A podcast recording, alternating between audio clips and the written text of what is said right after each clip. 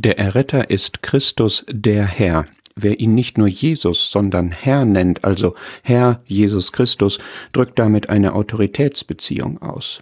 Instinktiv will man das zurückweisen, wer steht schon gern unter einer Autorität.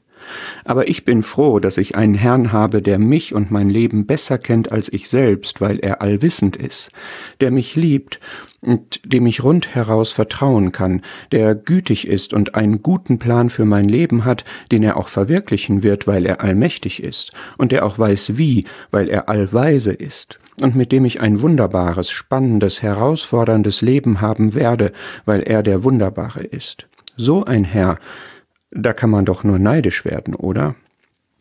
Für mich bedeutet das, dass ich Christus tatsächlich auf das Siegertreppchen meines Herzens setzen will.